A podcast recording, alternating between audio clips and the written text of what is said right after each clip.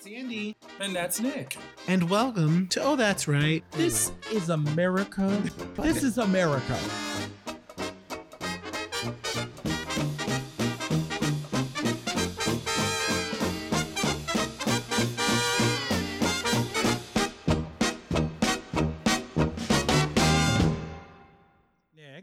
Yes, dear. we've been away for a while. We we have. I think you probably know how we have to start this episode. We took what, four weeks total? I think so, yeah. Two became three, became four. yeah. like a growing family. Like I thought you got a vasectomy, and Yeah. then we had another kid, another week. Because fucking life was kicking both of us directly in the groin And the world, repeatedly. And the world. Yeah. Oh my god. and the nation. The only way that we can possibly reintroduce ourselves is I'm back, back, back, back, back again. Alyssa Edwards. Of course, there's no other choice. there Tongue pop. I'm not gonna risk it because every time I try to do it, it doesn't work, and then we won't be recording. Perfect. Damn you. All right. It was mediocre. It wasn't good. It was mine would have been like, huh. you want it to sound like an old jalopy backfiring. Which is not normal. Normally you don't want that sound coming out of your body. especially if you have a date later. I mean, know. Jesus Christ, that would be a disaster Oh of epic proportions. Anyway, Well, we're back. you guys, We're back in the block and ready to rock, Whitney. what is going on? And we have much to discuss because some shit has gone down. What are you talking about? I Some don't, shit has hit the fan. I don't know what you're talking about. Everything feels normal. To what are you referring? 2020 ended, and like a miracle, all of our problems went away. 2021 is just 2020 with bangs. That's all. she cut her bangs. I was, you read my mind. It was just gonna go to Sex and the City. She's forced to go camping with Aiden. She screams because she sees a squirrel, and he's like, "What is the big deal? We're in the woods. It's a squirrel." And she's like, "A squirrel? It's just a rat with a cuter outfit." And it's funny because Sarah Jessica Parker is laughing. Can't get through the line smiling a little too much. It was Yeah. cute.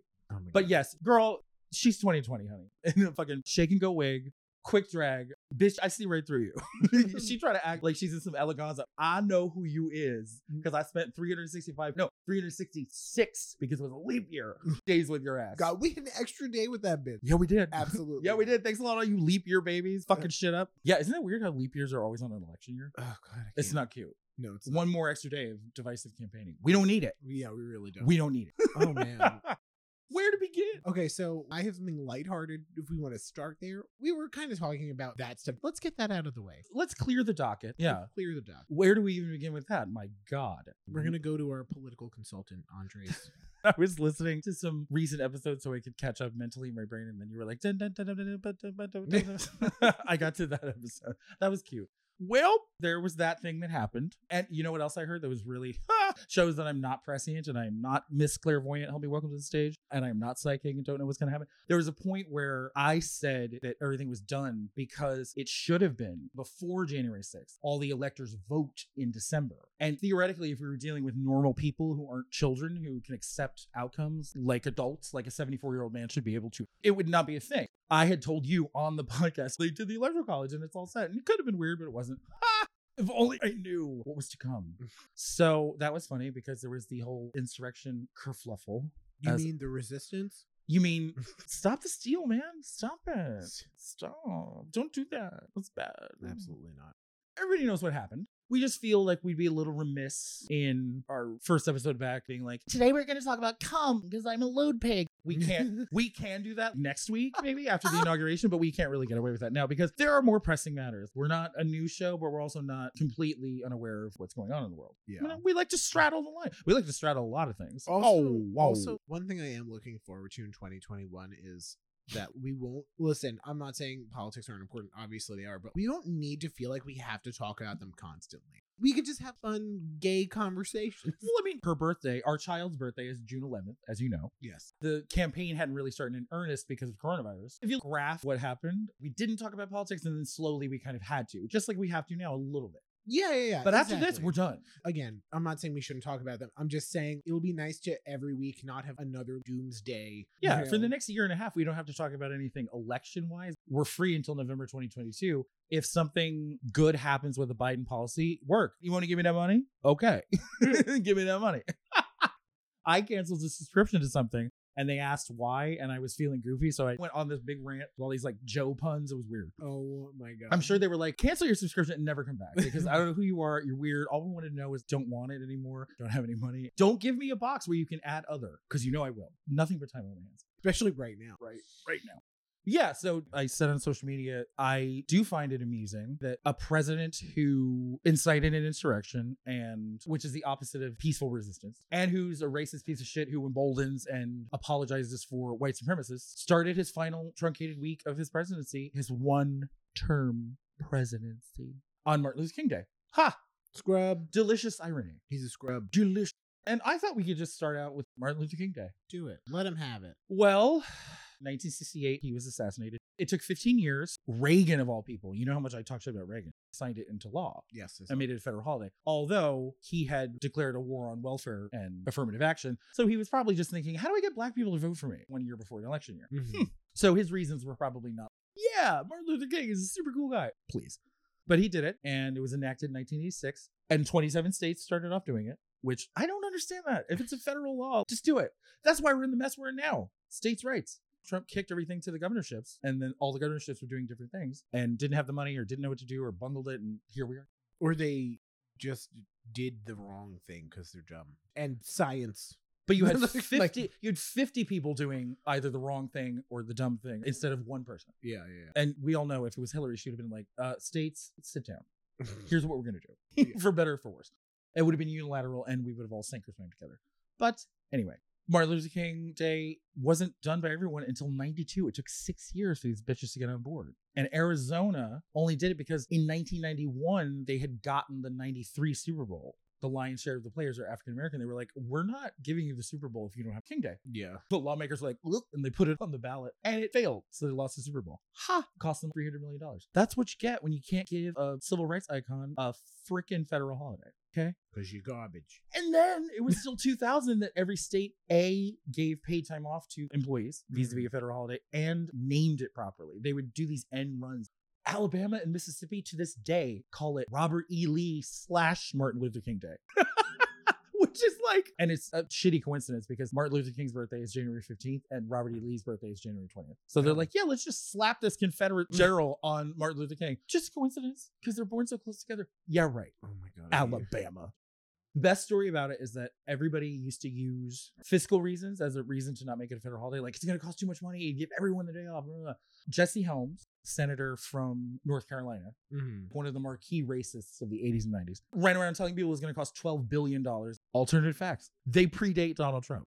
And it culminated, he did a filibuster with a 300 page document that was saying that Martin Luther King was a communist. And our senator, I think his name was John Patrick Moynihan. Okay. He was the senator who preceded Hillary. So he's in office till 2000. He takes the document, he throws it on the Senate floor, he stomps on it, then he calls it trash. Our senators are badass. We have some good ass senators in New York. That's amazing. So yeah, it all worked out in the long run.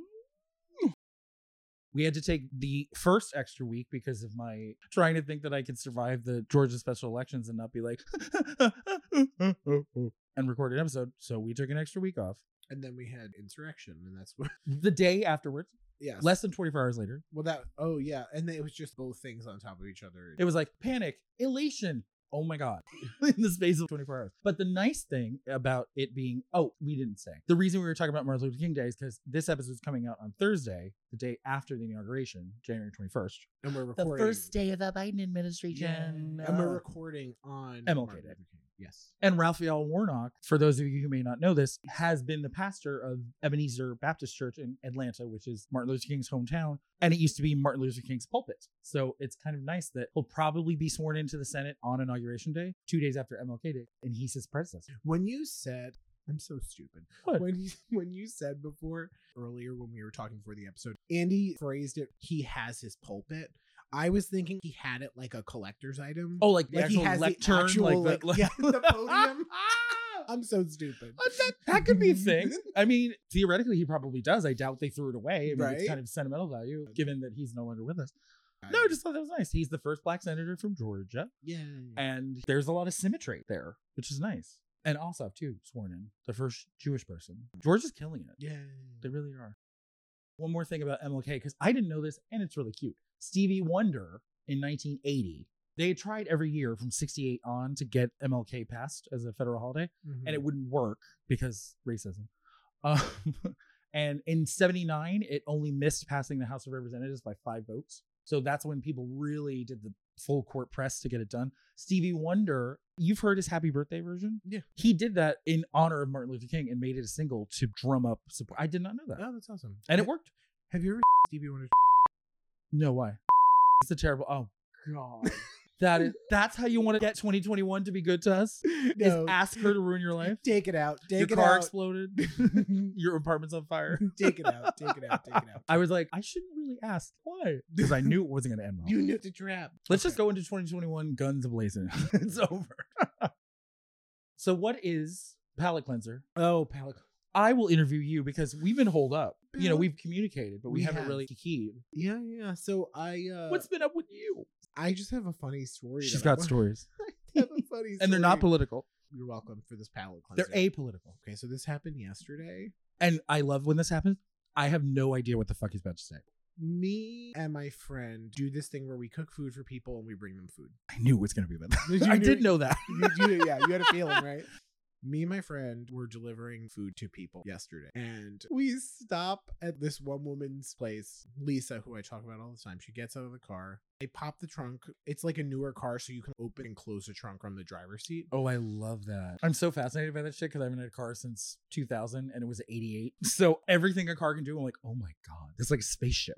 so you can press it again, and it'll go beep, beep, beep, and it'll close. I'm getting a little scared. Go on. She grabs a woman's food. She hands her the food. She's talking to her for a minute, and she decides Oh no. that there was something interesting in the trunk. She's like, "Oh wait, what's this?" And she goes back into the trunk. I didn't know she was gonna do that. Oh, you know, it's as I feared that there was going to be someone trapped, so I closed. pinned.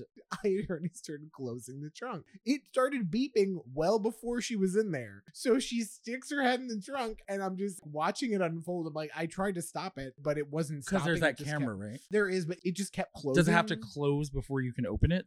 I guess, but it, Girl, did she get hurt? No, no, no. So she realizes it's closing, starts just screaming in the middle of fucking Brooklyn. She's just shrieking. Can we also remind people that this is the woman who had what a 10 person panel to deal with her bug that was behind her Oh, yeah, exactly. on the Zoom call? So Yes. we can't have her getting trapped in the trunk because she's not equipped to handle it. So she's shrieking, and the woman was like, I saw him. He tried to kill you. and Off with her head. so she gets out. I mean, listen, as soon as her trunk hits something, it stops closing. But like, I, we would think, right? Yeah, exactly. We're both laughing. She gets in the car and she's like, I'm not gonna lie. I panicked and I wasn't sure if I should try and pull myself out or just jump into the trunk. and I said to her, if you jumped into the trunk, I can guarantee you we would have driven about a block. I wasn't gonna stop the car and let you out. I was going to drive. We have deliveries to make. yeah, there's no time. And they take you quite a while, Oh right? I mean, Yeah, and, and you've already made all that food. I want this done for there's, the week. There's no time. I don't care where you are. I don't care if you're on the ski rack. As long as you're not sliding off down the windshield, we're going. Yeah, All right? yeah, exactly. so then, of course, it only gets better. Also, that one didn't quite hit me until like later. Like, I didn't start really laughing about that until after. That the- happens sometimes, right? Yeah, until after this second event. I think it's really funny, but I also think somehow that makes sense to me. It's like you should either get out or you should get in. right?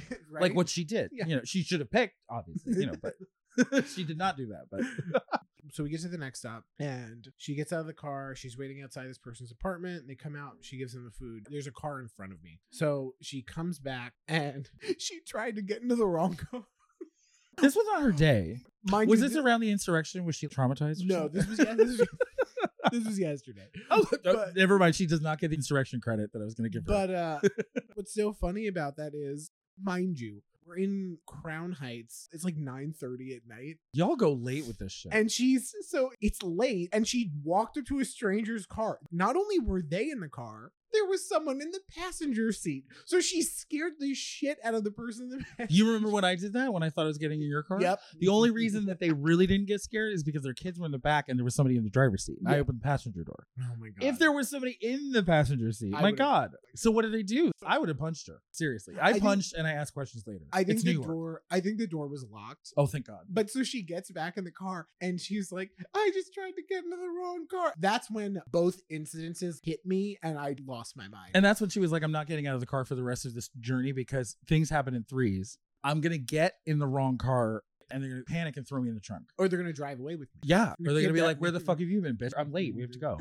And she's like, I don't know you. Like, it's too late now. You're the one who got in voluntarily. It's not kidnapping. Oh my god! And I tried to tell Michelle this story, Maven, social media Maven. Maeve, I was, bringing it with the Betty White shit. I was left. She was well done, well done. So we left this guy's place, and I drove probably like two blocks. So You- I did you have called, to pull over? so I called Michelle. I actually had to pull over because I was laughing so hard. I was crying, actually crying. There's a video on Instagram. I think that I might have to. I don't want to get you in trouble or anything, but for your own safety, you might have to call the DMV and get a special sticker put on your license because the number of times that you've been emotional in a car and I don't trust you operating a motor vehicle and now laughing. oh, I don't trust you operating a motor vehicle. No, no. I'm gonna get that call like, oh bitch!" She was laughing at something. I, don't know what happened. She wears glasses to get fogged up. Um, I don't know. You guys, I literally could not breathe. I was. Or I'm gonna treat you like an old lady. so like he can't drive at night anymore. he can't be trusted. No, I can. I know you want to feel independent. I just don't think it's safe anymore. Yeah, that was my funny story. oh, with- oh my god. She's gonna switch places with you. She is never getting out of that car again. You gonna go to the trunk, you go to the door. That's it. She can't be trusted. No, you can't. You tried to behead her. It's I- you who can't be trusted. I- she tried to rob an innocent family in another. You're both criminals and weirdos. That's why you're friends. It makes sense. The pairing makes sense. anyway.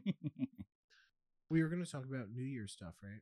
We didn't do that. Our last episode was It was the week before Christmas Eve. okay.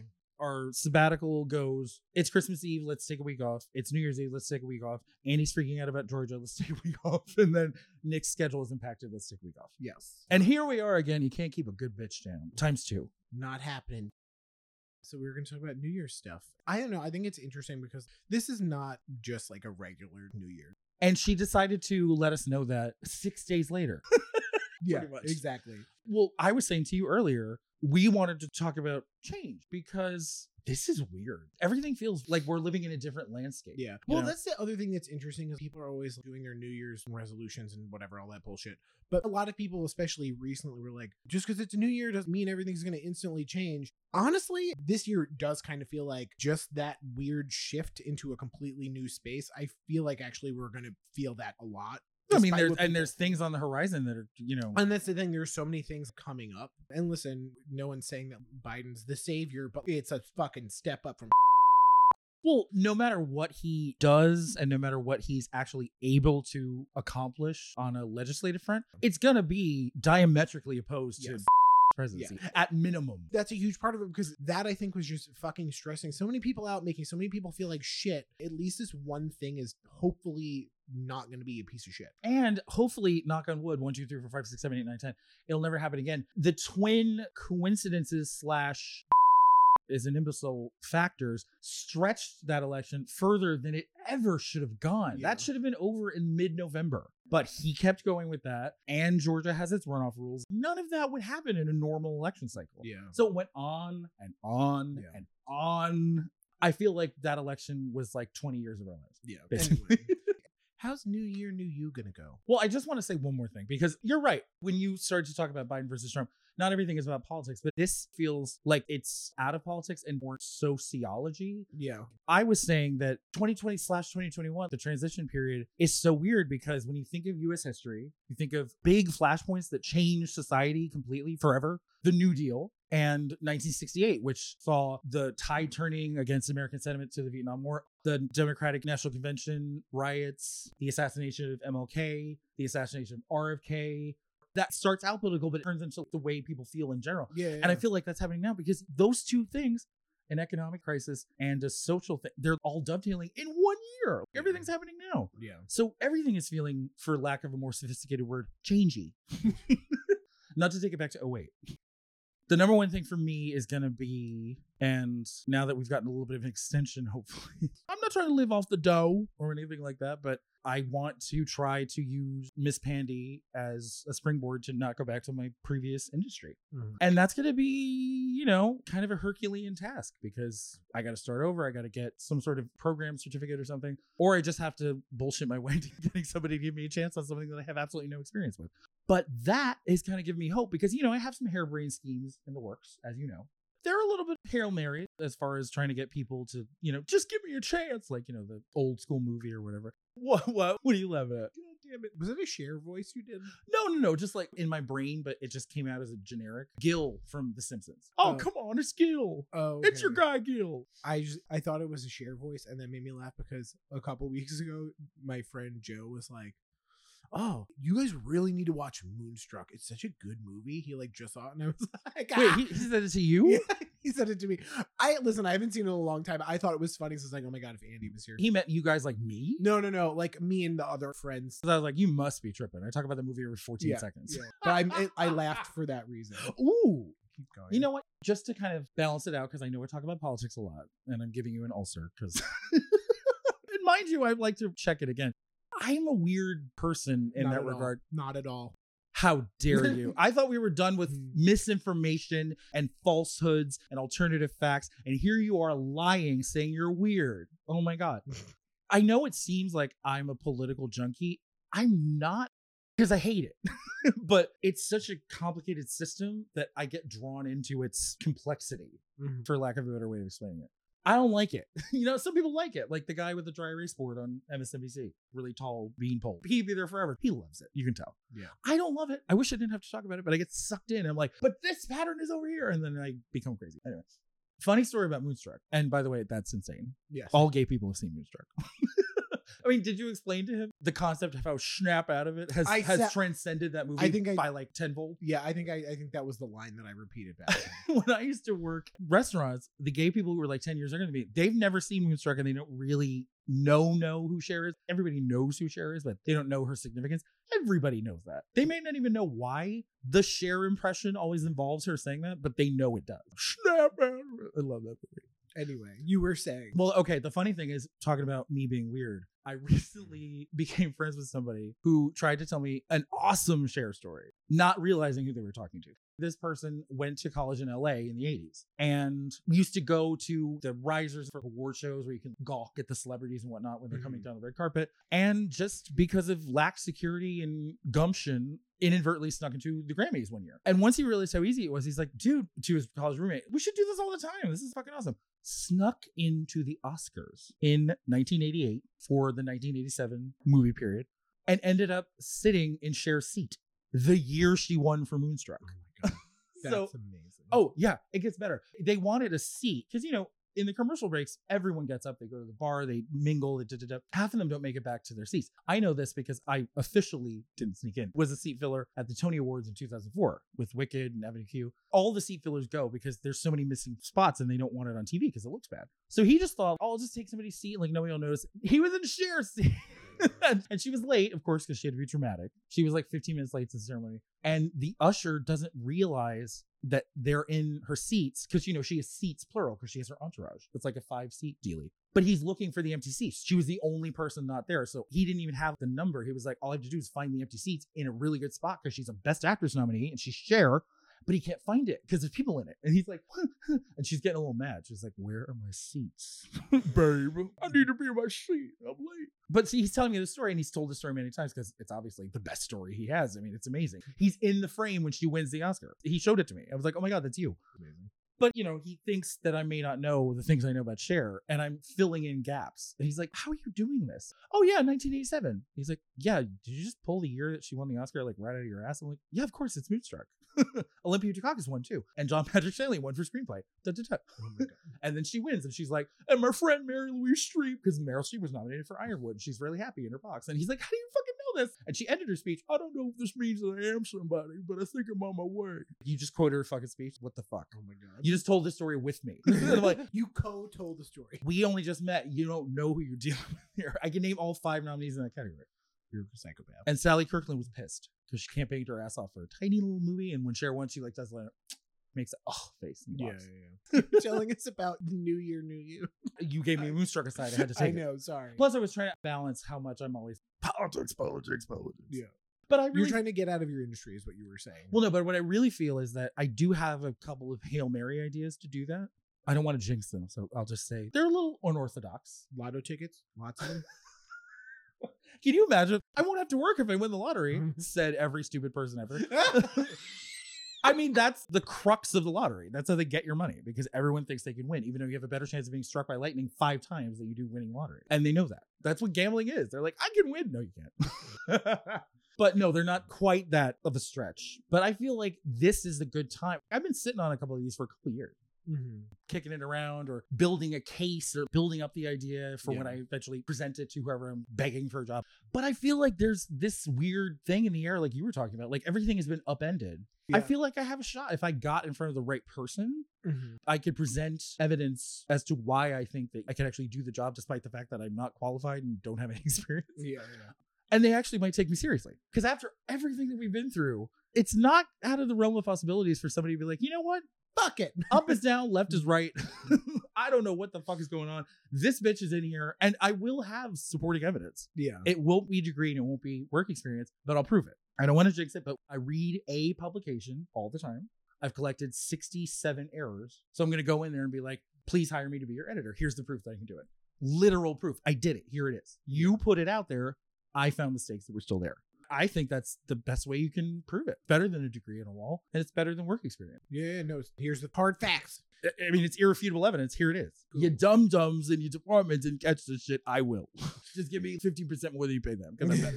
no, but I feel like they might go for that, you know? And what's kept me from doing that in the past is I get excited about it and I collect more of them, more errors. And I'm like, okay. And I'm like, yeah, but are they really going to go for that? The likelihood of them doing that is kind of slim, but not in this weird ass, whatever universe we're living in, Mhm. right? I Yeah, just, yeah, you know, no, I get you. it's weird. It kind of makes you feel like more things are possible. Well, yeah, because I mean, I've been kind of in the same boat. I'm trying to figure out other things to do uh, with myself, and Yeah. I have a bunch of things that I'm working on, but it's just it takes time, and I've had time this year, so I've been I've, I've been putting time into those things. Nothing but time. Nothing but time. Nothing. Time but is on our side. um no i agree and actually this kind of dovetails into what i was saying or what i was going to say so normally what i do on new year's eve and i think we may have spoken about this 2020 part two. because normally new year's eve i'm a lunatic i'm running around cleaning Yes, yes. trying to restore everything back to order because you want to bring in the new year right want to start fresh beepity bop bop and then i was like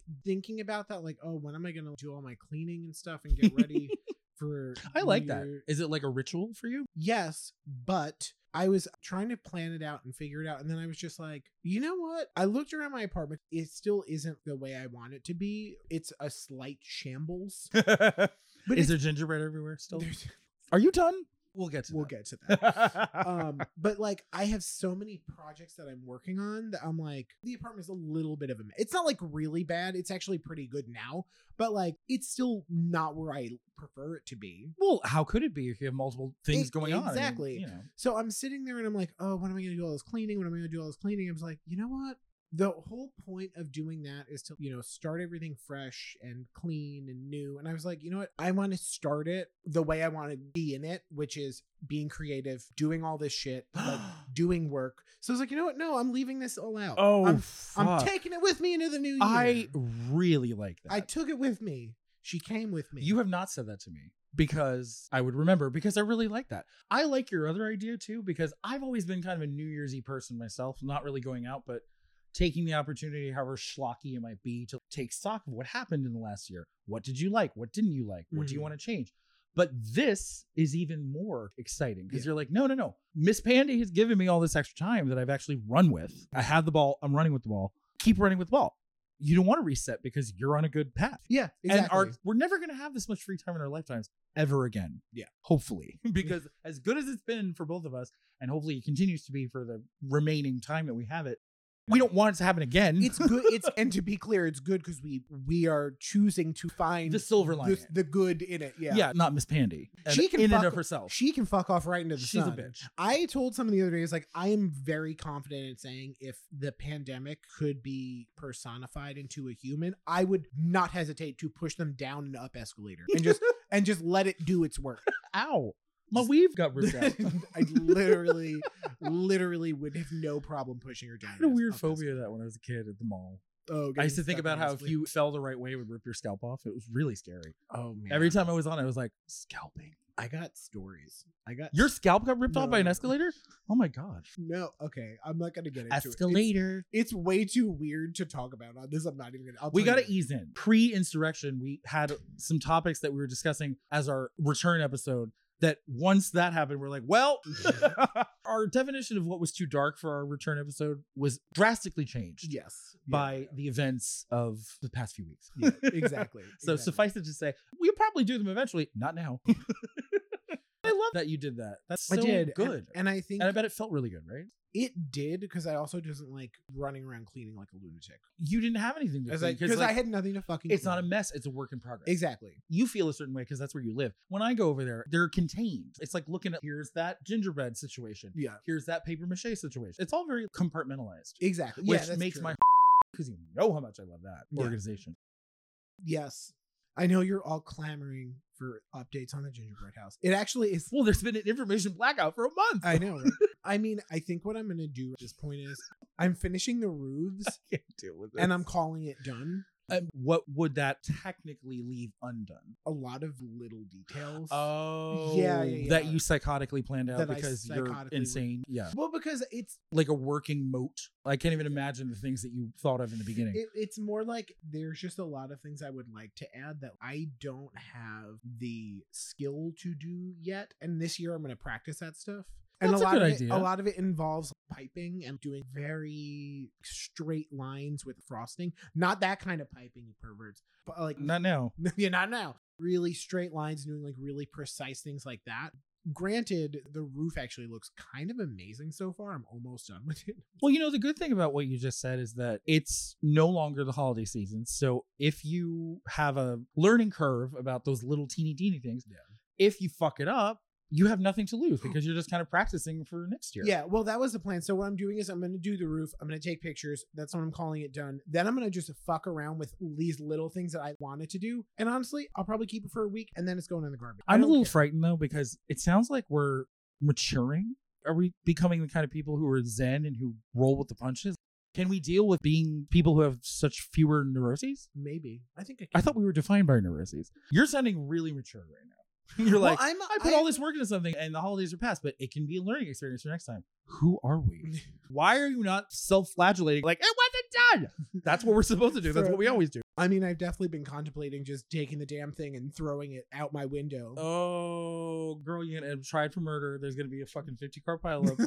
and I warned you, and I'm be a character witness, but you know how much I love testifying. I'll be dramatic. I told him to. He's- so you're admitting that it was premeditated. No, I'm not admitting anything. Yeah, okay. He's like wearing, Andy's wearing like a, A veil. a- yeah, I was just gonna say like a veil. You have like a handkerchief. Yep. One of those little like bird cage Yes. face cover hat things. I had one. I bartended New Year's Eve 2016, and my character was the widow of 2016. He can never hurt me again.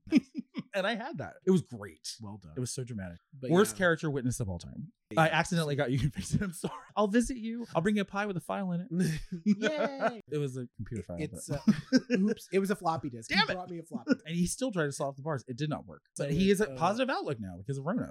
He would try. So that's where I'm at. I know no one is actually interested in that. No, no, but it's the larger issue. I would like to learn from you. I hope that I can in 2021 because you know there's going to be times where I'm like, well, what you did was shit. That's a better attitude to have. Oh yeah. It wasn't something that you failed at. It was a learning experience. Mhm. It was a trial. Yeah. so you get better the next time. I'm also just at the point where I'm like, I just want my dining room table back. It is a very beautiful dining room. And it's table. had this lovely gingerbread house on it for almost a month and a half to two months. Let's not forget the time that you said that you would be going after the specters who haunted you because they did the poltergeist thing. And you pointed out that it wasn't because you were afraid, it was because you scratched my dining room table. Yes. There's a reason for that. It's very beautiful. because I'm crazy. It's a very it's pretty much your premier piece of furniture, I'd say. it's my favorite. It's very regal and austere looking. yeah, I you know, love and she's big. She can see a lot of people, mm-hmm. like my face. and I'm back. I'm back. He's back, baby. I'm back on the block and ready to rock. And you know, in keeping with our bid to not shy away from the fuckery of 2020, let's call it 2020 21. Because they're the same goddamn year. Like you said, she's a wolf in sheep's clothing, bitch. Bitch, we see you. What do you mean? Disguising her voice. I don't know what her voice was like in 20. Like, I like how you did Kermit the Frog. it's not me. Why are you doing? It's Kermit? always a reason. to. My mom keeps sending me this gif of Kermit scared. It's the funniest thing I've ever seen because the puppeteer is just making him tremble. Yeah, yeah, I love yeah. it. I know don't exactly what I you're don't talking even know why.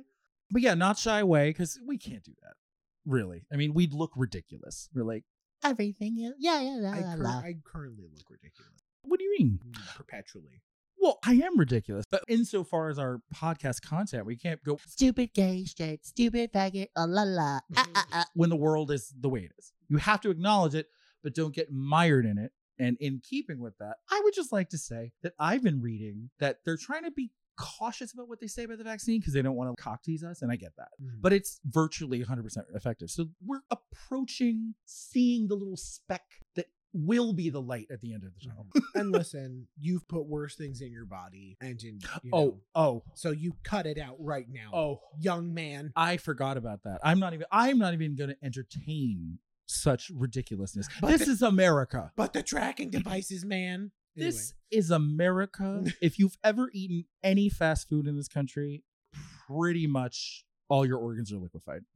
so don't even. But what's in it? What's going to be in you is my foot in your ass if you don't shut the fuck up and take the goddamn vaccine. I Okay. s- I'm scheduled for January 29th at 3:15. Uh oh, spaghetti-o. Scheduled for my vaccination. And by spaghetti I mean that's what a lot of uh, bottom their holes are going to look like spaghettios when this motherfucker gets. He's vaccinated. He's back on the block. He's ready to rock. Uh, Vaccine Waters. He's going to change his Grindr profile to Vaccine Waters. he got the vaccine and your eyes are watering because he's back. watch out with a vengeance. That's probably going to happen, right? The return of Oh, all the hoes. coming out? unrepentant sluttery. Oh yeah, absolutely. That's Brace probably your- happening already, right? STDs are on the rise. Probably.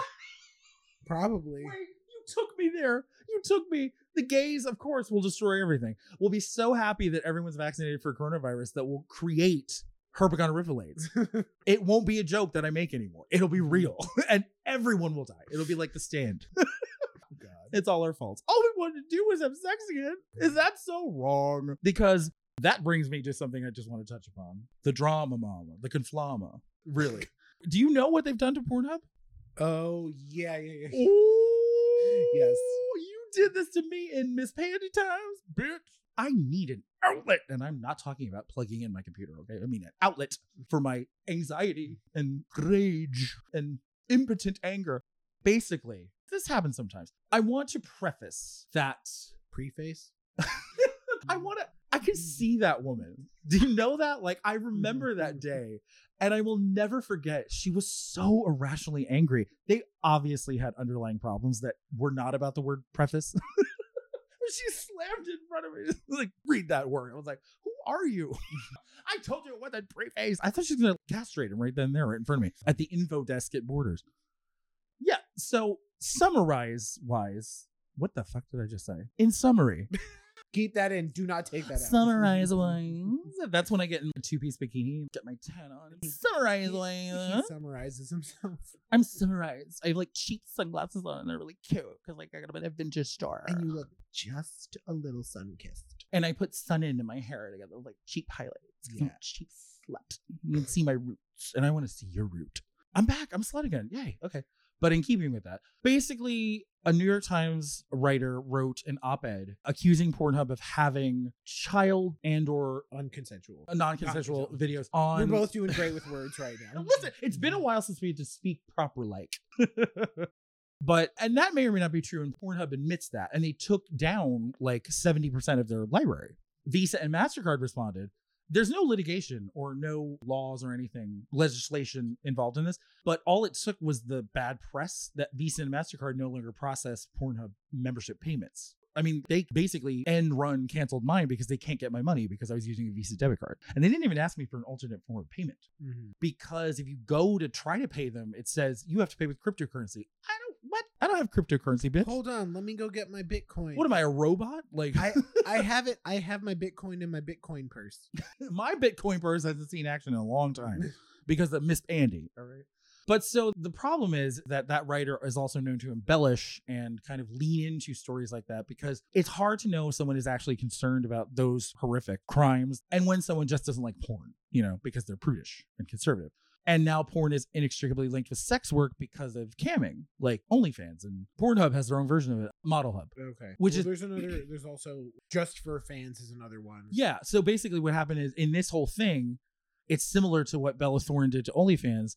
The whole MasterCard Visa exodus has cut off the Model Hub revenue stream at the knees. So it's an interesting push pull because you want to weed out child videos and non consensual videos, but at the same time, you don't want it to be a witch hunt against sex workers, which this guy has kind of been known to do. The guy who wrote the op ed Yes. that led to all this. I want my fucking porn because I will say this. I read about it first. There was a response article in Rolling Stone. I was like, oh shit. I haven't really noticed that their library has been chopped to that extent until I started to notice, until I started screaming at my laptop at two in the morning, like, why are there no good videos anymore? What am I supposed to do? It's a pandemic. God damn it. falling apart at the seams. Well, because they say they're going to put them back. They say they're going to vet each video very carefully and verify all the users, but it's going to take them a long time. They had Yeah. millions and millions and millions of videos taken off. What are they going to put them back piecemeal one by one? Like, oof, yeah, I was gonna say that's like I don't want to be that. Well, maybe I do want to be that guy. If I don't want to be in the service industry anymore, I can be the person who verifies over and over and over again millions of times. Beats busting a table. Beats dealing with an irate customer. A Karen who wants to know where her table is when there's an international pandemic, which happened to me. I only worked when it got really bad for like two days before I was laid off. All it took were those two days. It's the primary reason I never want to go back. You're upset that you can't get a table because we can only operate at 50% capacity because there's a global pandemic. What is wrong with you and why do you only care about yourself? please leave. This woman, I, I remember. I remember you. you remember me the woman? I remember. Who the fuck do you think you are? So God, we we have a porn problem. Wait, no, never mind. Hmm. No, I was just confused. I don't remember you. When did you stop working? My last day of work was March 13th. They were restricting restaurants before then. They did it for about a week before they shut everything down. In fact, actually, not even a week. I think it was the weekend. I think they did it for March 13th, 14th, and 15th, which was the And weekend. then it, yeah. And then by early Monday, they were like, yeah, we're going to shut it down. It's a little controversial because they didn't really give it a chance to work, really. Yeah, they just kind of Which yeah. that could be the right decision, that could not be the right decision. But you would think that if they're going to bother to formulate the policy, they would at least see if it works. you know? Mhm. Well, the interesting thing is they they've been seeing research that was showing that it's actually very low percentage of infection rates from things like gyms, indoor dining. You're 100% It's right. mostly social gatherings. the contact tracing Yeah. that I read the results of, it was 74% personal gatherings and 2% restaurants. and same. I think it's less for gyms too. But the problem is the flip side of that is that the only thing that anyone can reasonably do anything about is restaurants. So they want to take away the 2% to make it incrementally better. As much as I can't believe I'm saying this because of how problematic our governing of the city and the state has been at Yeah. times, I kind of understand that. How do you feel about that? Uh, you can't have a police state reasonably where you're going around to people's houses and arresting people if you somehow verify that that person over there in the corner doesn't live here. yeah, yeah, You know, that would be exhaustive and not very tenable yeah, or feasible. So you got to do something so you do what you can. yeah. But then conversely, you're costing the city billions of dollars in tax revenue. You're also keeping millions of people on unemployment. Well, yeah, exactly. So you're costing the city all this money and cutting off their revenue stream at the knees to save yourself 2%. Mhm. Whereas maybe you should just start busting down people's doors like, who live here? Where They- you Con Edison bill? My understanding is they were, they were doing shit like I mean New Zealand. They're back to normal. well, New Zealand people also have consciences. Yeah, that's fair. Wait, conch, conscious, Con- consciences. consciences. We're doing great, guys. But I agree with that too. I mean, that's what I was saying earlier about going all the way back to the Civil War. You know what fucks shit up? States' rights. Yeah. because if there was a unilateral federal response in the beginning and it was ruthless, Yeah, this would not be happening. yeah. The bottom line is there's no right answer. I don't know what the right There- answer is. Eh, I- I that's don't- all I'm saying. Like, it's hard for me to justify the two percent infection rate for the livelihood of all those people who then can actually survive. And not only that, it'll far outlast the pandemic. Mhm. So many of these places are not going to come back. Oh my god, yeah, absolutely. And the same way that I worry about Broadway, I worry about restaurants. Restaurant investors are going to be very, very trepidatious very because they lost their shirt and they don't want to go back there again. yeah, I'm terrified, Nick. I'm so afraid for theater. yeah. I will make this PSA right now. Thank you for reminding me of it You're inadvertently. When theater comes back, and it will eventually, because it will, but I'm just worried about what it'll be because investors and producers will be so gun shy. All they'll want to put out is fucking mass marketable basic shit. So when it does come back, if you love theater, Go see weird shit. If something weird comes out because somebody was actually willing to put money into it, go see it. Go see it twice. Tell people that there's a market for that and not just the umpteenth revival of Brigadoon. You know, like please God, because I'm I'm really worried already. Pre Rona, the top tier like Broadway is just you see the same productions over and over again because no one's willing to think outside the box or take risks or anything except for like once every ten seasons Yeah. and that's going to get so much worse. I'm not trying to minimize actual problems in the coronavirus, like losing a family member or a loved one, but I love theater. And Well, thinking yeah. about what theater will become or what coronavirus has done to the theater hurts me. We're also looking at long term other things. Obviously, what's happening like acutely is much scarier, but like, of course, yeah. you know, we can't just dwell on that. and now that we're kind of, like I said, like maybe kind of, if we get a microscope, we can see the light at the end of the tunnel 500 paces away, light at the end of the tunnel, adjacent, across the street, down the hall. Now is the time to kind of think about, like, okay, what will the aftermath look like? Well, yeah, because we're we're please Jesus fucking Christ, we're getting like closer to the end, so we have to start considering that. Talking about the silver linings that we're trying to find from our experiences in the entire pandemic. We're not sitting here saying like, "Yeah, this is fucking great." Like, I hope it Mhm. happens again the next time you hate my life and I want to reboot it. We're not saying that. Yeah. Not at all. You got to find a silver lining. It's either that, what, or you mire yourself in your own misery. That's Mhm. not a good thing. We've done that at certain points, and it's not fun. Yeah. it's not constructive. Really, just purely as an intellectual exercise, I'm very curious if I remove my own personal feelings, what is the next five years going to look like? No one knows. It's I unprecedented. know, and I just I'm worried about that. I'm also worried about all of the people, myself included, that work in nightlife. I'm worried about drag. yeah, I mean, yeah. drag isn't upended. Mhm. And I've seen it with my own two eyes. Not everyone knows how to do these videos, and it's not the same anyway. It's not. It's No, not. no, You don't no, have that it it's factor. Listen, I mean, I'm glad that people got innovative. They're doing shit on Instagram Live. Do it for your own spirit to keep They're- your love of drag alive or whatever performing you're talking about. and they can get and they can make money that way too. They basically they'll pin their Venmo on the Instagram Live so you can see it. It's always at the top, Get it. So you can tip them. Get it. It is not the same. It It's not the same. It's not the same for us, and it's not the same for them. you. Feed off that audience, 150. percent Girl, my friend was doing free advertising on behalf of her friend who was doing a, a mm-hmm. video show, and it didn't go so well. And I was the first person to be like, "You're doing it, and you think you're just transmitting what you would do in a club or a bar to a cam. That thing isn't there. Yeah. You know that drive, that the you have. connection that you have with the Yeah, audience. yeah. is y- Like you said, feeding off of them, and also just my thing when I cry at weddings. And I have to sing in five minutes, and you're yelling at me and poking me in the arm, like, "What are you doing?" pull yourself together. Guess what? I always pull it together, and it's that thing. Yeah, It's that thing when you know it's happening and there is no take two, there is no turn the camera off, turn it back on again. You have to do it. That thing is really powerful. I can be sobbing, I can't even fucking talk. And it's like a light switch. Mhm. Do what you have to do because that's what you do. That's like that energy that you get. Yeah, And you can't have it on a cam. So bitches. it's up to us, both as patrons of the arts and theater impresarios. We have to do it. To just start our own theater company. We're doing it. You're doing it. And then we do Brigadoon because that's the only thing that people pay for. We're Damn gonna it. do Little Shop of Horrors. Yay! We're doing Seven Hides for Seven Brothers, the porno version. I'm still in the porno high because I thought of impeachment, peach emoji, Mhm. article one. What was it? Excitement of sursurrection in No. Washington, D.P. COVID's my company. Well, bitch. Well, you know, whatever problems we're facing down the road on the horizon, one thing is for sure it's good to be back. Welcome home. It's good to be talking shit with you Mhm. again, officially. I like talking shit. I like Kiki. I like babbling. Babylon. Always, always and forever. Yes. Oh, oh, we had a loss. What happened? It's a loss though to the world, to everyone who enjoys TV. They canceled Sabrina.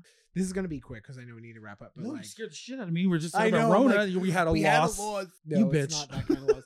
we they canceled Sabrina. Didn't that happen a while ago? It did, but You we- just found out. Well, no, well, we've also been on hiatus for like a month. Oh yeah, yeah. I think we did probably find out maybe just before the hiatus. It would have three seasons It had four, and thankfully they did at least wrap it up like it was. because I know how much you hate that. I.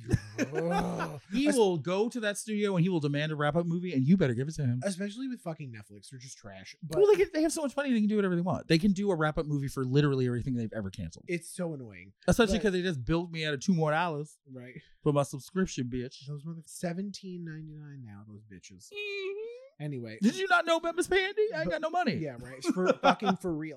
It got canceled. It got four seasons. It absolutely could have used a fifth season. I feel like five to seven seasons is the sweet spot. It could have used at least one more season. And in general, even if you get a good wrap up on a final season that was maybe a little bit sooner than they realized it was, it never compares to they know they have a whole season, which is the best wrap up you can ever hope for. And I'm not sure if they knew. you never know. It's hard to tell if they you knew. never know. I mean, There you was- know when they didn't know at all. Yeah. Oh yeah, for sure. There was terrible. there was only one storyline in Sabrina. I'm not gonna bring it up. There was only one storyline that was like rushed. there could have been more. There could have been more, but most of it was wrapped up. So it wasn't like fleshed out to your yeah, liking. Yeah, it was not fleshed out to my liking. Yeah. Maven agrees. She was the one that actually pointed it out.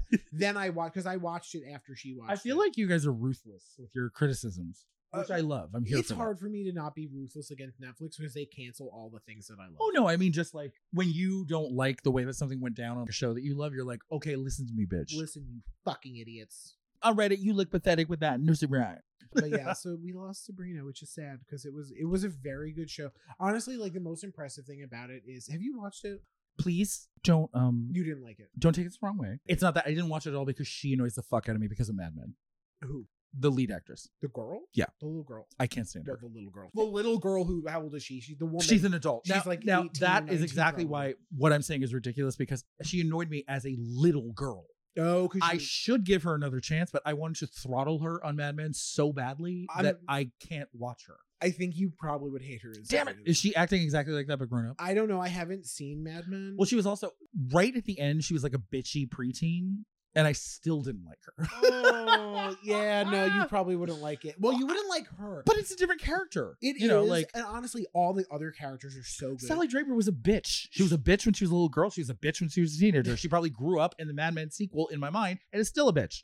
Kiernan Shipka isn't a bitch. It's just her character. Yeah. The reason I don't like the character, Oh, sometimes, you don't like her. Sometimes I don't like Ooh. the oh. character oh, because she just thinks she fucking knows it all, and it is so irritating because she's like the cause of all the problems. Because They she, weren't kidding when they called you well aware. It's like yeah, but for real. It's like they there's these very explicit moments where people are like, "Don't do X because Y will happen." So she's impetuous. yes, and she does whatever the fuck she wants, and she always thinks that she knows better. But is it like fun cunty or just like you're a dumb bitch who never no? listens to Sometimes it's like you're very hard headed. Is she a Taurus? They're very bullheaded. So she definitely gets on my nerves a little bit. Oh. It's a good character, But, she that's like the point, right? I think Kind so. of. I think you so. know. the Aunt Zelda, Aunt Hilda. so it's the same as the Melissa Joan Hart version. it's the same character, but darker. new, totally. Oh new yeah, I just meant yeah. like prototypes. the only character that's not a speaking character is Salem. Well, What? that's not That's no fun. That's not entirely true, but makes sense if you watch the show. For me, what's most impressive, one, the writing is fucking incredible. well, I heard the production design is fantastic. that's what I was going to say. The set is incredible. And there's a video, which breaks my heart. There's a video of a, ah, what the fuck is it called? It's a type of construction machine with the scoop. It scoops up dirt. It's like this. It's, Tractor. no, it uh, looks like a brontosaurus. uh, what do you call that? you know what I'm talking about, though. I know right? exactly what you're talking about. It's the type of construction thing that scoops dirt up into it. What do you call that? I A don't ba- a backhoe? Actually, yeah, I think it is called a backhoe. I know you're You would thinking that I fucking want know, to say that bitch. I made it work, but no, I re- something I like think that, it's, I'm right? pretty sure it actually is called a backhoe. Back rolls, Back, back backhoe. oh my god, we bookended the episode with Alyssa isms. That's perfect. but Me looking at the Capitol insurrection. Turn my head. Turn my head. Turn my head. What the fuck is going on here on this day? yes. so there is this video that totally breaks my heart watching it of a backhoe just demolishing the house because Oh they, they no! built. Why they would they show that to for- you? They built it for They don't. the that- movie. That's cruel and the weird thing for is, the fans. I'm not sure if the house itself is It- actually. I was right. What? It's a backhoe. It is a backhoe. Yeah, there you go. backhoe. Backhoe. I can't stop saying that. I'm not sure if it's I'm not actually sure if the house itself was just a prop that was built because there are so many scenes with just the house in the background.